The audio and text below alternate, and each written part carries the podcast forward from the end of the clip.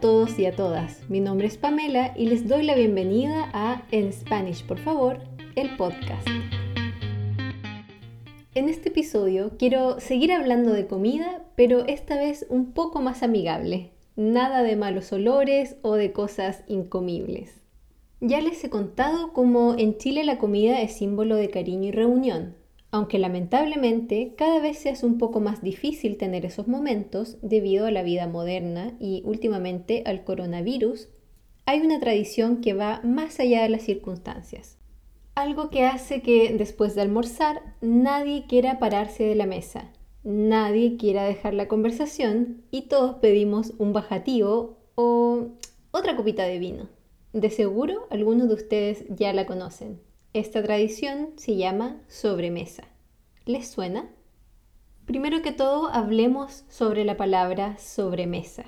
La Real Academia Española de la Lengua, o RAE, define la palabra sobremesa como el periodo posterior a la comida en el que se continúa sentado alrededor de la mesa, generalmente conversando con otros comensales.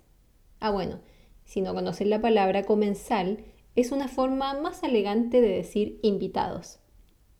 La palabra sobremesa no tiene traducción al inglés y creo que por eso me gusta tanto, porque es una de esas palabras que describen un aspecto único de una cultura y que son difíciles de entender en otra. Aunque si queremos traducirla literalmente, vendría siendo como over the table, which of course makes no sense. Pero a ver, ¿de dónde viene esta tradición? Según he leído, es originalmente una tradición española, pero ha sido adoptada por toda Latinoamérica y por supuesto en Chile también. Desde que tengo recuerdos, los domingos son siempre con sobremesa.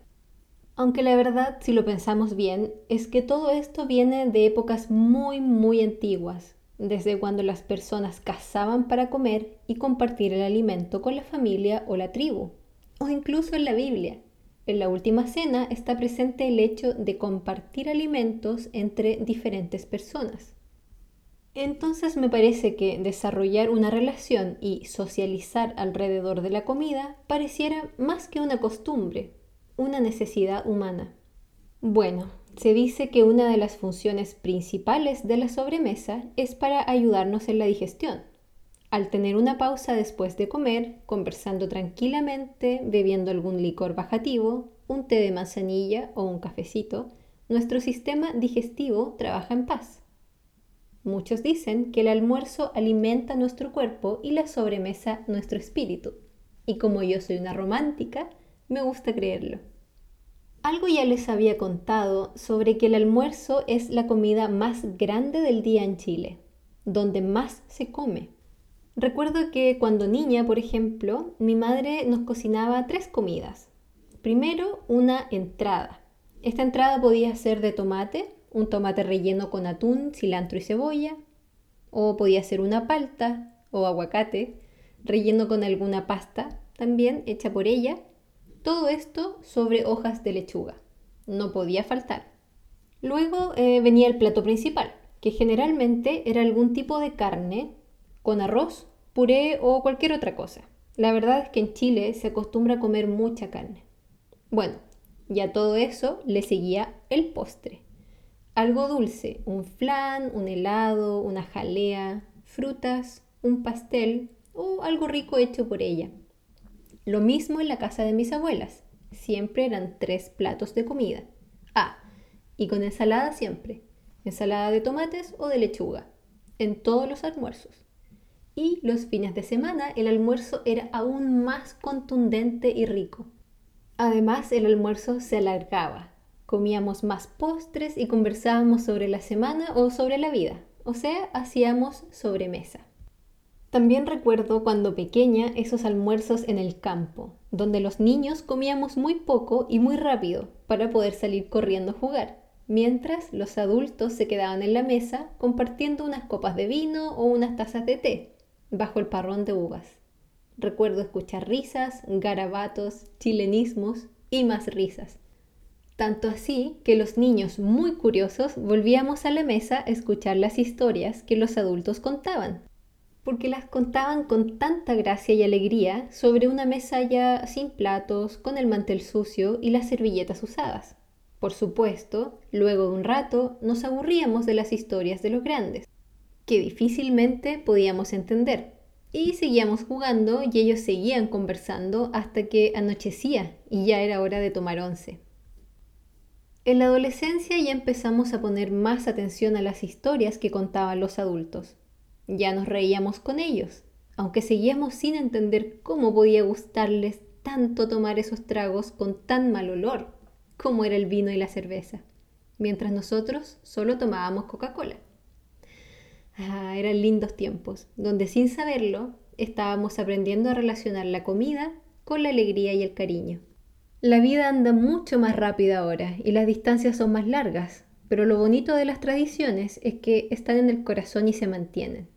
Antes de viajar a Suecia nos juntábamos con mi familia a almorzar los domingos, y si bien la sobremesa ya no duraba hasta el anochecer, la seguíamos manteniendo, y los que solíamos ser niños ya entendimos que el vino y la cerveza no huelen tan mal, y que es mucho más saludable tomar una copa de eso que una copa de Coca-Cola. Pero la sobremesa no solo tiene importancia en la familia o con los amigos. Si alguna vez trabajas en Chile, debes tener en cuenta que cuando un compañero o compañera de trabajo te invita a almorzar, o cuando sales con todo tu equipo de trabajo a almorzar, es una de esas oportunidades únicas para crear y fortalecer vínculos. Lo más importante es ir con tiempo, porque como podrán suponer, no se trata precisamente del almuerzo, sino de lo que sigue después. Justo después del postre, en el bajativo. En Chile, la mayoría de los restaurantes ofrecen uno gratis. Puede ser un shot o un cortito, como le decimos nosotros. Puede ser con licor de menta, de manzanilla, de guinda, etc. Luego de eso, alguno de los comensales va a sugerir tomar otro bajativo. Y habrá de todo. Estarán los que quieren tomarse un café, una cerveza, una copa de vino o incluso un mojito o un pisco sour. El pisco sour es un trago hecho en base de pisco y limón, del que ya les contaré en algún otro episodio. Bueno, y junto con los bebestibles se pide algo para picar, que quiere decir algo pequeño para comer y compartir. Puede ser maní, palomitas, papas fritas, lo que sea, para acompañar la conversación. En mi experiencia, mientras menos comensales hayan pedido café, más larga y más entretenida será la sobremesa. Yo he hecho muchas amistades después de una larga sobremesa, ya que como he mencionado antes, se suele conversar de todo, de manera relajada, por lo que es una manera fantástica de conocer mejor a las personas.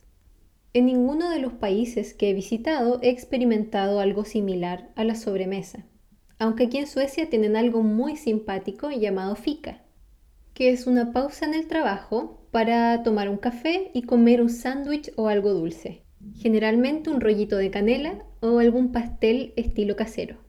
La fica es obligatoria en muchas empresas suecas y no se trata solo de tomar un café y comer algo rápido, sino que es un momento para descansar y conversar del trabajo o de la vida.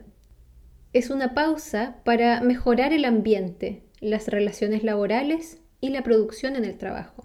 Muchos países están imitando esta idea ya que se piensa como uno de los secretos del éxito sueco. ¿Qué tal? Ay, bueno, la FICA no solo se realiza en el trabajo. Cuando quieres juntarte con alguien a conversar, también le dices, vamos por un FICA. En fin, en Chile tenemos un dicho que dice, guatita llena, corazón contento. por si no lo sabías, guatita es otra palabra que usamos para nombrar al estómago. Y bueno, creo que este dicho es muy cierto. Y si la comida es buena y además le sumas una buena conversación, nada puede salir mal. Un gran abrazo y gracias por escucharme. Recuerden que el Spanish llegó para quedarse. Nos escuchamos pronto. Chao, chao.